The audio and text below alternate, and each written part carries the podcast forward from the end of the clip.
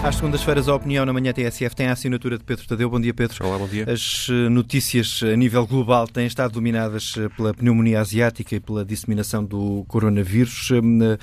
Eh, a tua abordagem hoje, em princípio, é no lado em como a política trata destes assuntos. Sim, isto porque a luta política mundial entre as maiores potências, os Estados Unidos, a China, a Rússia e a União Europeia, com os seus interesses comuns e ao mesmo tempo contraditórios, está a atingir um tom de irracionalidade que não poupa momentos em que supostamente todos esperaríamos ver a humanidade unida no combate a um inimigo comum e uh, o coronavírus é um bom exemplo disso. Uh, posso começar por, por citar o secretário de Estado para o Comércio dos Estados Unidos, o senhor chamado Wilbur Ross, que na quinta-feira passada disse algo como isto. O encerramento temporário das empresas na China, provocada pelas medidas de prevenção do alastramento da epidemia, vai ajudar a acelerar o regresso de empregos à América do Norte. Há nesta frase uma evidente deselegância ou uma falta de sensibilidade, mas há mais do que isso. Eh, desde que Donald Trump lidera os Estados Unidos, o elemento mais coerente da sua política, no meio da sua incoerência toda, tem sido precisamente o do ataque à China. Na, campanha eleitoral que o elegeu, Trump explicara logo as, as suas intenções e disse que, do seu ponto de vista, a China é o principal rival dos norte-americanos e a capacidade dos chineses em produzir mais barato, em atrair empresas de raiz norte-americana para o seu território e até em liderar em algumas áreas da inovação tecnológica, tira força à economia americana e rouba empregos aos trabalhadores norte-americanos. E esta visão eh, leva Trump a adotar uma enorme agressividade política em relação à China popular, que contrasta enormemente com a complacência e até apoio com que as anteriores administrações norte-americanas relacionaram a partir dos anos 90 do século passado com as lideranças chinesas que encetaram as transformações em direção ao capitalismo eh, nesta República Comunista. E achas que esta situação atual do coronavírus está a contribuir para agravar essa, essa, essa fricção, essa divergência? Aparentemente sim, eh, mas a agressividade de Trump eh, anterior, se bem se recordam, abriu uma crise que ameaçou toda a economia global, embora um pouco aliviada com a assinatura de um primeiro acordo comercial China-Estados Unidos eh, que talvez seja o primeiro passo para resolver a situação. Mas a frase deste senhor eh, Wilbur Ross, eh, de facto, que faz a relação entre o coronavírus e a criação de empregos nos Estados Unidos, mostra que os Estados Unidos não perderão uma única oportunidade para tramarem a China, para falar de uma forma simplificada. Há outros exemplos de utilização política da epidemia. Por exemplo, ainda hoje noticiava a TSF a greve de enfermeiros em Hong Kong a exigir o fecho da fronteira com a China popular e onde o movimento que contesta a liderança chinesa tenta aproveitar o medo da doença para descredibilizar a liderança da República Popular.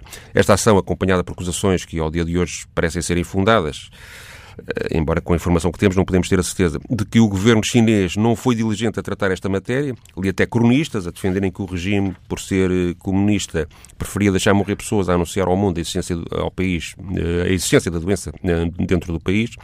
Esta operação parece-me uma evidente ação de propaganda que, através do medo que a pneumonia asiática provoca nas pessoas, tenta ajudar a fragilizar o governo de Xi Jinping e a sua governação da China e ainda por cima com a queda das bolsas chinesas a pressão uh, é muito maior uh, dia a dia. Ou seja, há aqui uma operação de propaganda e não é só de um lado, não é? Sim, do lado chinês também há uma operação de propaganda. O, por exemplo, a história do, da construção em tempo recorde de dois hospitais para 2.500 doentes, um em 10 dias. É, o Governo aproveita para sublinhar a sua ação decisiva, a sua capacidade de governação, a disciplina do país, que com apenas uma ordem executiva para imediatamente toda a atividade em cidades com dezenas de milhões de habitantes que ficam em casa à espera de ordens.